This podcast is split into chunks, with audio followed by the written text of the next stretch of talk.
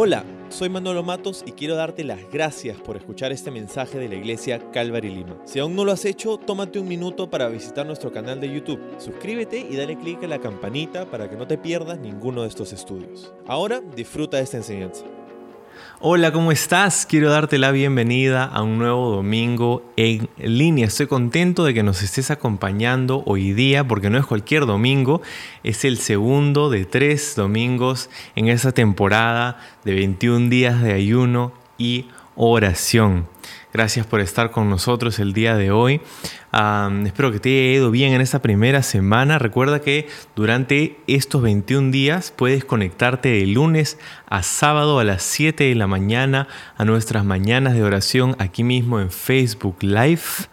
Ah, vamos a estar orando por nuestro país, por nuestra iglesia, por cualquier petición de oración que tú puedas tener también, así que no te olvides de conectarte, eso sigue esta semana y la siguiente. Ha sido increíble este tiempo y estamos con nuestra expectativa al máximo porque creemos que cuando nos acercamos a Dios y lo buscamos juntos, entonces alineamos nuestro corazón a su voluntad, a su palabra y Él puede hacer grandes cosas en nosotros lo otro que puedes hacer durante este tiempo, si no lo has hecho aún, es descargarte nuestra guía devocional.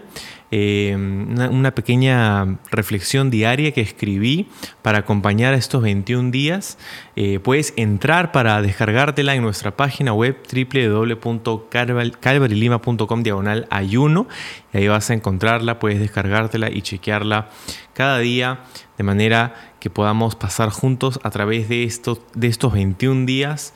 Em, y al final de este tiempo también, el día 21 de febrero, para cerrar nuestra temporada de ayuno y oración, estamos celebrando los 20 años de existencia de nuestra iglesia Calvary Lima. ¿Puedes creerlo? 20 años. Y tenemos un programa muy especial aquí en línea que queremos compartir con cada uno de ustedes. 20 increíbles años, los 12 primeros con nuestro pastor fundador John Bonner, que también va a ser parte de nuestra celebración ese día. Y los últimos 8 años en los que he tenido el privilegio enorme de pastorear esta hermosa iglesia que es Calvary Lima.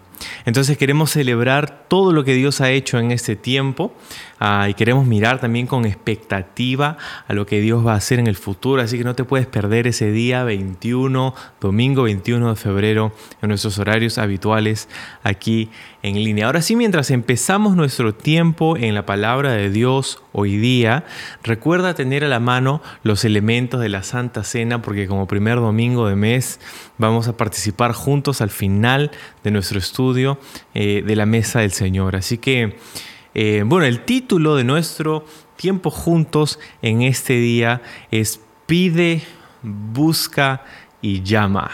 Pide, busca y llama. Vamos a orar. Señor, muchísimas gracias por darnos tu palabra, eh, el consejo fiel, tu palabra inspirada, Señor, que tanto necesita nuestra alma. Y en un tiempo como este, donde hemos decidido buscarte intencionalmente como iglesia, Señor, queremos seguir pidiéndote que tú hagas cosas milagrosas entre nosotros, a través de nosotros. Señor, hay muchas cargas, hay muchas peticiones, hay muchas cosas que pueden estar demandando nuestra atención, pero queremos primero confiar y declarar que tú eres fiel, tú eres Dios, tú eres nuestro Señor y, te agradecemos por escuchar nuestras peticiones, te agradecemos por, por ese tiempo. Háblanos, ahora te pedimos en tu palabra en el nombre de Jesús. Amén. Amén. Bueno, estaba pensando mucho acerca de la oración en esta temporada y caí en cuenta de que hay mucha gente que tiene ideas diferentes acerca de lo que es la oración y de cuál es su propósito también.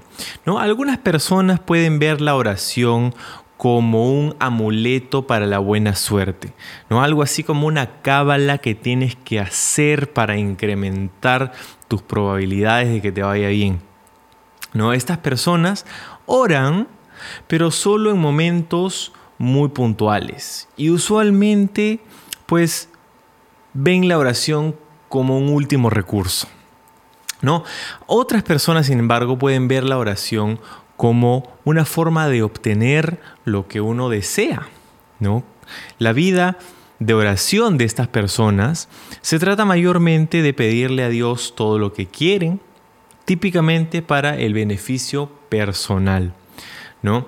Y aún así otras personas pueden ver la oración como una tarea más que tienen que cumplir para agradar a Dios.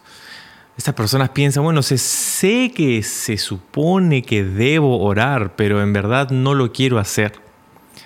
¿No? La vida de oración de estas personas es muy predecible.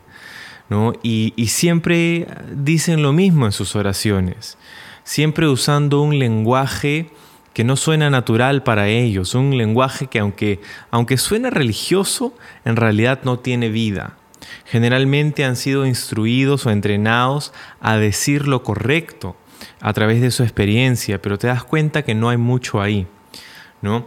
Y en el peor de los casos, algunas personas pueden ver la oración como una forma de castigo como para calibrar las balanzas de tu vida, ¿no? Has hecho algo malo, entonces eso te cuesta tres Padre Nuestros y cinco Ave Marías. Y muchos crecimos así, con esas ideas. Y esto puede haber moldeado nuestro entendimiento de lo que es la oración. Y por eso quizá muchos cristianos, y quizá incluso muchos de nosotros, podríamos sentirnos enfrascados y secos en nuestra vida de oración. No es algo que nos llama la atención, no es algo que nos apasiona, no es algo que pues cae en una de esas categorías que hemos mencionado, Incluso muchos se pueden sentir decepcionados de la oración. Puede que hayas orado por algo o por alguien y esto no pasó, no sucedió lo que tú esperabas, lo que tú habías estado orando, de repente sucedió todo lo contrario y te desilusionaste. Y aunque no se lo hayas dicho a nadie y quizá no quieras confesar con tu propia boca, ya tú sabes que has tirado la toalla. No sabes cuándo fue la última vez que te dirigiste personalmente a Dios en oración. Y quizá hayas llegado a caer en una de las categorías anteriores. Pero es por eso que tengo en mi corazón el poder hablarte el día de hoy acerca de la oración. Sabes, cuando miramos a las personas, los personajes en la Biblia, hombres y mujeres, encontramos que muchos de ellos fueron personas de oración. Y lo loco es que mientras miramos su vida de oración, por lo menos la que es registrada para nosotros en la Biblia, no encontramos ninguna de las cosas que hemos mencionado hace un momento acerca de la oración o la perspectiva de oración que una persona pueda tener en la Biblia, sino que de hecho encontramos oraciones muy personales y muy prácticas también. Por ejemplo, encontramos a gente orando para ser librados de sus enemigos, gente que está orando para poder concebir, para poder tener hijos, para la provisión para su familia. Em, en fin, hay varias cosas increíbles. muchas de estas personas registradas en la Biblia tenían vidas de oración que eran vibrantes, reales, hasta crudas, podríamos decir, ¿no? A veces son susurros dados hacia un Dios amoroso, otras veces son simplemente un grito de agonía y frustración. La oración entonces no debe ser una rutina monótona y sin vida que hacemos simplemente porque se supone que tenemos que hacerlo. ¿no? La oración es una línea de comunicación directa con el Dios viviente a través de la cual podemos transmitirle nuestros anhelos, podemos confesarle nuestros pecados, podemos descargar nuestros miedos y preocupaciones y también podemos apelar a su gracia y misericordia en favor no solo de nosotros, sino también de alguien más. La oración es poderosa porque nos conecta con el Dios Todopoderoso. Y esto hace que cambie nuestro enfoque. Tristemente, la vida de oración de muchas personas, de muchos cristianos especialmente, es muy esporádica, es muy ah, seca, como decía hace un momento, y nosotros podemos haber experimentado esto también, o quizá tú que me estás escuchando, que me estás viendo, quizá tú también estás en ese lugar. la oración es poderosa. Jesús, de hecho, nos dijo algo increíble en, en, los evangelios, ¿no? Por ejemplo, en el Evangelio de Mateo, capítulo 7, Jesús dijo a sus discípulos, pidan y se les dará, busquen y encontrarán, llamen y se les abrirá, porque todo el que pide recibe, el que busca encuentra y el que llama, al que llama se le abre, ¿no? Ahora, Jesús dijo estas palabras en relación a la oración. Y me parece curioso porque Jesús está invitando a sus discípulos a que utilicen esta arma poderosa que es la oración. Pidan y se les dará. Lo que quiere decir que probablemente si no tenemos, una de las razones puede ser porque no hemos pedido. Si no hemos encontrado, quizás es porque no estamos buscando. Eh, me, pongo a pensar en, mis hijos, en, mi hija, ¿no? A veces eh, ella está buscando algo, ¿no? Y ahorita está en una edad en donde le es muy difícil encontrar las cosas, ¿no? Yo todavía estoy en esa edad, pero eh, ella está buscando algo y, y dice, no puedo encontrarlo. No sé, se le perdió un juguete o alguna muñeca o algo así. No puedo encontrarlo. Pero, hijita, no la has buscado ni siquiera, ¿no? ¿Cómo puedes decir que no, no has encontrado lo que se te ha perdido si ni siquiera lo has buscado? ¿no? Eh, mi hijo menor, Isaac, eh, él pierde las cosas, pero ni siquiera sabe que se las han perdido todavía. ¿no? este, entonces, quizás nosotros podemos estar en, un lugar así también con, el Señor. ¿no? Eh, tenemos necesidades, tenemos dolencias, tenemos cosas en nuestro corazón, miedos, temores, cargas, ansiedad, cosas que, llevan por dentro, pero, pero no estamos llevándolas al Señor. No estamos tocando. Ahora, en esta, en esta descripción de Jesús hay tres, tres verbos, podríamos decir. Pidan, busquen y llamen. ¿no? Y, y, los tres tienen algo en común, pero los tres tienen también sus diferencias. ¿no? Pedir es verbalizar, es hacer la petición. ¿no? Y eso es algo que tenemos que hacer, simplemente es venir y decírselo a Dios, tenemos que venir con nuestras peticiones, Dios invita nuestras peticiones, no son una carga para Él. ¿no? Ah, pero después dice, busquen, y es diferente, buscar es diferente de pedir, ¿no? porque buscar es un proceso. Ah, por el hecho de que buscas no quiere decir que necesariamente vas a encontrarlo inmediatamente, es un proceso. Tienes que aplicarte a ello, no como mi hija. Tienes que aplicarte a ello, tienes que ah, buscarlo diligentemente. Y la promesa es, vas a encontrar, si te aplicas al proceso de buscar a Dios en oración, pues lo vas a encontrar. ¿no? Si tomas el paso de hacerlo, en pedir, en presentar tus peticiones de oración.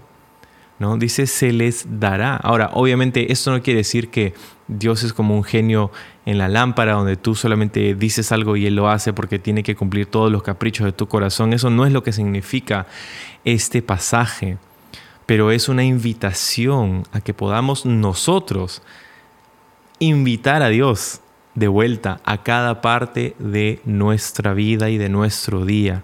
Y la el tercer verbo era eh, que llamen, ¿no? llamar. Llamar es diferente de buscar y pedir porque llamar, el enfoque en llamar es la repetición, es estar afuera, es estar excluido de algo en lo que quieres entrar. Y para ello tienes que pedir permiso, tienes que llamar, tocar a la, puerta, es lo que significa eso, ¿no? Eh, tocar. ¿No? Hay una, hay una acción que tienes que hacer primero para poder entrar, tienes que tocar, ¿no? Tienes que llamar y la idea es que se te va a abrir, ¿no? Y eso es increíble.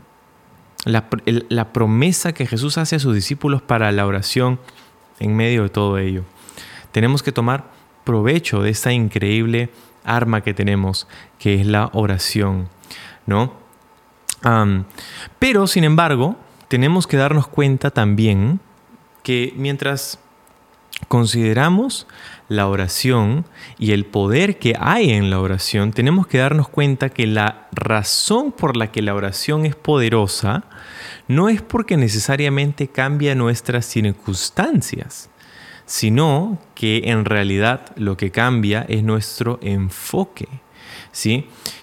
Quiero leerte un verso de Romanos capítulo 12, dice, Romanos 12.2 dice, no imiten las conductas ni las, ni las costumbres perdón, de este mundo. Más bien, dejen que Dios los transforme en personas nuevas al cambiarles la manera de pensar. Entonces aprenderán a conocer la voluntad de Dios para ustedes, la cual es buena, agradable y perfecta. Y me, me encanta cómo lo frasea esta versión ¿no? Dejen que Dios los transforme, dice, al cambiarles la manera de pensar. ¿Y cómo sucede eso? ¿Cómo sucede eso? Mientras que permitimos que las verdades de su palabra inunden nuestra mente y las hacemos nuestras. Y se las decimos de vuelta a Dios en oración. Entonces, claro, podemos decir, por ejemplo, Dios puede abrir mares, pero no puede obligarte a cruzar al otro lado puede romper tus cadenas, pero no puede obligarte a caminar en libertad. Es un proceso de transformación en el que Él, Dios, está comprometido a llevarte a través de ello, pero hay una parte en la que tú y yo tenemos que tomar esa decisión de pedir, buscar y llamar. Como te decía hace un momento, el poder de la oración no se encuentra en el cambio de nuestras circunstancias, sino en el cambio de nuestros corazones, de nuestros pensamientos. Y eso es lo que expresa Romanos 12.2. Ya que, y esto es importante ¿por qué? porque nuestra vida, ya que estamos hablando de pensamientos, y la oración tiene mucho que ver con nuestros pensamientos, es que nuestra vida se mueve constantemente en la dirección de nuestros pensamientos más fuertes. Piensa en eso. Nuestra vida se mueve constantemente en la dirección de nuestros pensamientos más fuertes. y, y, esta es la razón por la que el Salmo 139, David en este salmo dice lo siguiente, dice, examíname, oh Dios, y conoce mi corazón, pruébame y conoce los pensamientos que me inquietan Señálame cualquier cosa en mí que te ofenda y guíame por el camino de la vida eterna. ¿Sí? David estaba orando esto y dice, examíname, conóceme, pruébame, le dice a Dios. Y esta es una oración peligrosa porque lo que implica esto es el escrutinio de Dios. Y David estaba abierto a ser escudriñado por Dios. Ahora, esto no se trata de que Dios va a aprender algo nuevo acerca de ti, Él ya sabe todas estas cosas. La idea es que al tener su perspectiva y al tener su análisis de nosotros, nosotros podamos decir lo mismo que Él y podamos dejar que el Señor nos guíe en ese camino de vida eterna, como lo dice David aquí. Ahora, me pareció curioso examinar este, este pasaje porque David dice aquí, conoce mi corazón, dice, y los pensamientos que me inquietan, los pensamientos que me, que me inquietan o que me dan temor o que me causan ansiedad. Es lo que está diciendo David aquí. Las áreas que nos inquietan son usualmente las áreas en las que menos confiamos en Dios. Podríamos decirlo así también, nuestros temores revelan los lugares en donde nuestra confianza en Dios es débil. ¿Sí? Ahora, no estoy hablando acerca de cosas externas como, no sé, arañas o serpientes o un precipicio, ¿no? Sino que estoy hablando acerca de cosas que consumen tus pensamientos, miedos que te paralizan, te mantienen despierto de noche. Quizá tiene que ver con tu futuro, o con tu familia, o con tu salud, o con tu economía, ¿no? Si hay algo que esta temporada está revelándonos es en dónde está puesta nuestra confianza. Usualmente esas áreas en donde más ansiedad tenemos, esas cosas que más temor nos causan, son usualmente las, áreas en donde menos estamos confiando en Dios. Y a través de la oración podemos entonces confesárselo a Dios y poder cambiar, transformar nuestra mente y poder hablarle a nuestros temores de vuelta después de haber pasado ese tiempo con Dios y decirle, como dice Isaías 12:2 también, dice, Dios es mi salvación, confiaré en Él y no temeré. El Señor es mi fuerza, el Señor es mi canción, Él es mi salvación. ¿No? Me encanta como también dice Proverbios 29, 25, temer a la gente es una trampa peligrosa, pero confiar en el Señor significa seguridad. Y un verso más, Salmo 56, 3 dice, pero cuando tenga miedo, en ti pondré mi confianza. Cuando tenga miedo, en ti pondré mi confianza. ¿Sí? Entonces a través de la oración podemos traer no solamente nuestras peticiones, nuestros anhelos, nuestras cargas, sino también nuestros temores, esas áreas de ansiedad, esas cosas que nos mantienen despiertos. Podemos confiar en Él, pero es una decisión que tenemos que tomar de creer en esto que la palabra de Dios nos, nos promete. Si tomamos la decisión de confiar en la palabra de Dios, en las promesas que Él nos da en su palabra, entonces wow, vamos a ver cosas increíbles suceder en nuestros corazones y en nuestras vidas, porque nuestra esperanza no está puesta o no debería estar puesta en esas otras cosas que encontramos en el mundo, ¿verdad? Hay personas que dicen confiar en Dios, pero en realidad están confiando en, no sé, para soltar un ejemplo nada más, en un gobierno, en un político, en un partido político, en una vacuna los tiempos que atraviesa nuestra nación son difíciles, pero justamente es este tipo de circunstancias las que prueba dónde está nuestra confianza y reconocer que somos débiles y reconocer que tenemos problemas en estas áreas es bueno.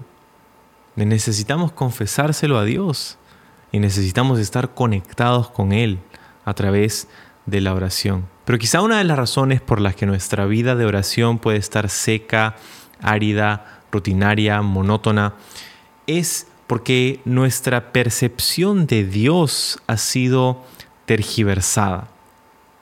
Porque lo que tú crees acerca de Dios va a determinar cómo tú te relacionas con Él.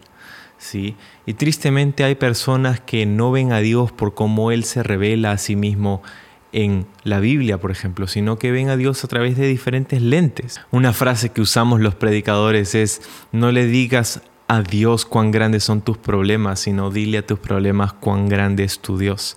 ¿no? Porque se trata de nuestra lente, nuestra perspectiva. Ahora me encanta cómo lo dice Pablo al final de 2 de Corintios. En 2 de Corintios 13, al final de la carta, dice que la gracia del Señor Jesucristo el amor de Dios y la comunión del Espíritu Santo sean con todos ustedes. Y me encanta eso. Y aquí es donde vamos a pasar estos últimos minutos, porque Pablo está dándonos aquí una descripción de la Trinidad. Y me parece increíble cómo lo hace. Estas características que están vinculadas a cada una de las personas de la Trinidad. Primero dice la gracia de nuestro Señor Jesucristo, la gracia de Jesucristo. ¿no? Tenemos que entender cuando oramos a quién estamos orando. Entonces, en nuestro entendimiento acerca del Dios a quien oramos, lo que vemos aquí en 2 Corintios 13 es que Jesucristo tiene gracia para nosotros. Jesús tiene gracia para ti. No sé qué es lo que tú pienses acerca de lo que Jesús tiene para ti cuando tú vienes a Él en oración. A veces podemos pensar que Jesús tiene juicio para nosotros o condenación para nosotros, ¿no? reprensiones para nosotros. Pero lo que dice aquí Pablo es que Jesús tiene gracia para ti. Y es como lo dice también el autor del libro de Hebreos en Hebreos 4. Dice, Él es nuestro sumo sacerdote y Él comprende nuestras debilidades porque enfrentó todas y cada una de las pruebas que enfrentamos nosotros. Sin embargo, Él nunca pecó. Nos está diciendo que Jesús se compadece de nosotros porque entiende nuestras debilidades, porque Él mismo las vivió. Esta es la razón por la que Jesucristo tuvo que vivir 33 tres años ah, antes de morir en la cruz, si no antes. Si solamente hubiera venido para morir, hubiera nacido y poquito tiempo después hubiera muerto en la cruz porque ese, esa era su misión. Pero vivió 33 años para poder experimentar esas cosas que nosotros experimentamos y entonces poder ganar esa perspectiva y poder compadecerse de nosotros. Él pasó por estas cosas también. ¿No? Él fue probado, aunque sin pecado. Entonces sigue diciendo en Hebreos, así que acerquémonos con toda confianza al trono de la gracia de nuestro Dios.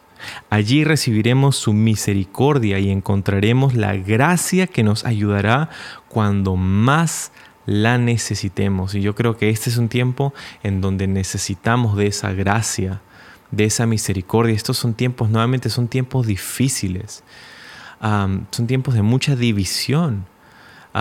necesitamos gracia. Cuando regresemos a nuestras reuniones presenciales, cuando sea que eso se dé, vamos a necesitar gracia unos entre otros. Vamos a necesitar gracia para los miembros de nuestra familia. Vamos a necesitar gracia para nosotros mismos. Lo necesitamos y para ello pues podemos venir al trono de su gracia. Lo que tenemos que saber es que cuando nosotros nos acercamos en oración a Dios, en la persona de Jesucristo, Él lo que tiene para nosotros es gracia y lo que eso significa es que es algo que no hemos merecido, es un favor que no merecemos. Eso es lo que es gracia. Es algo que no trabajaste para conseguir. Es algo que te lo da Él porque Él es así. ¿no? Y, y hablando de cómo es Él, en, la segunda persona que menciona eh, Segunda de Corintios no solamente es la gracia del Señor Jesucristo, sino que también es el amor de Dios, el amor de Dios, el amor del Padre. ¿Sí? Me, gusta como dice en Salmo 103, dice el Señor, cuando habla del carácter de Dios, dice, el Señor es compasivo y misericordioso, lento para enojarse y está lleno, dice, de amor inagotable. No nos reprenderá todo el tiempo ni seguirá enojado para siempre. No nos castiga por todos nuestros pecados, no, no nos trata con la severidad que merecemos, hablando de gracia y amor, pues su amor inagotable hacia los que le temen es tan inmenso como la altura de los cielos sobre la tierra. Deja que estas palabras inunden tu mente, transformen la forma en cómo tú piensas acerca de Dios. Él no solamente tiene gracia para ti en Jesucristo, Él es el mediador, Él es el que nos ha reconciliado con el Padre, pero el Padre mismo tiene un amor inagotable por cada uno de nosotros. Es un Padre, es nuestro Padre celestial muchos de nosotros somos padres y madres y entendemos este amor que tenemos por nuestros hijos, ¿verdad? Y, amamos tener comunión con nuestros hijos y que nos cuenten sus cosas y conversar con ellos porque disfrutamos eso. en, mi caso, mis hijos pequeños pues ellos toda su vida es, con nosotros ahora y no hay muchas cosas que nosotros como padres no sepamos acerca de ellos porque estamos con ellos todo el tiempo. Pero aún así me encanta escuchar lo que mis hijos tienen que decirme muchas veces. Y así es nuestro Padre. Él sabe todo lo que nosotros le podemos decir. Es más, en este mismo salmo hay una parte donde dice, yo ni siquiera tengo la palabra en mi boca y tú ya la sabes, ¿no? Dice más arriba en el salmo, pero tú es tu amor inagotable para con nosotros es inmenso como la altura de los cielos sobre la tierra. Cuando nosotros nos acercamos a Dios, al Padre, tenemos que saber que Él tiene un amor inagotable para con nosotros. Él quiere tener esta relación personal con nosotros. Y, esto es lo que dice, y esta es la tercera parte del verso de 2 de Corintios 13. Dice, y la comunión del Espíritu Santo sean con todos ustedes, la comunión comunión del Espíritu. Verás, la parte del Espíritu es interesante porque nosotros sabemos cómo relacionarnos con Jesús y la gracia del trono de su gracia y sabemos ahora acerca del Padre amoroso que nos espera y nos recibe. Pero nos es un poco más difícil relacionarnos con el Espíritu Santo cuando se trata de la oración. Pero no debería serlo, porque lo que nos dice Jesús acerca del Espíritu Santo es que uno de sus nombres, uno de los nombres que Jesús utiliza para describir al Espíritu Santo es el paracleto, ¿no? que es una palabra griega que significa el que es llamado al lado de. ¿no? Él es nuestro ayudador, como lo dicen algunas traducciones. Y, y lo que eso significa es que después de ese tiempo de oración que podemos pasar con, con Dios, ¿no? El Espíritu Santo es la parte de Dios que va con nosotros. Cuando nosotros decimos en el nombre de Jesús, amén, y vamos Dios, gracias, el tiempo estuvo muy chévere, nos vemos, ¿no? Él es el que viene con nosotros y Él es el que nos ayuda a llevar a cabo lo que Él ha puesto en nuestro corazón, que nos ayuda a llevar a cabo su palabra. Él le dijo a sus discípulos que esperaran que venga el Espíritu Santo sobre ellos, porque cuando Él viniera, ellos recibirían poder para hacer lo que Jesús ya les había mandado hacer. ¿Te das cuenta? Entonces, el Espíritu de Dios es el que está con nosotros. Está no solamente a nuestro lado, pero está en nosotros. Entonces la oración es un arma poderosa porque nos conecta con el Dios Todopoderoso. No se trata de que cambien nuestras circunstancias la oración, se trata de que cambie nuestro corazón, nuestro enfoque, y eso sucede a medida que vemos a Dios como Él verdaderamente es, como se presenta en las páginas de la Escritura, de su palabra. Entonces, mientras que dejamos que nuestra mente sea transformada a la luz de su palabra para entender quién Él es, para entender que Él nos recibe con amor inagotable, que Él tiene gracia para nosotros y que Él quiere tener comunión con nosotros, ese es un Dios con quien yo quiero pasar tiempo. Y tu vida de oración no va a ser más monótona y rutinaria y, sin vida, sino que va a ser al contrario, vivificante y te va a dar fortaleza y va a ser algo emocionante y va a ser algo que tú vas a querer hacer. Entonces te animo en ese tiempo, en estos 21 días de ayuno y oración, que puedas hacer una cita con Dios diariamente y cumplirla y guardarla y tener una, un tiempo con Él y conversar con Él y disfrutar de su gracia, de su amor, de esta comunión que el Espíritu de Dios quiere tener con nosotros. Vamos a orar.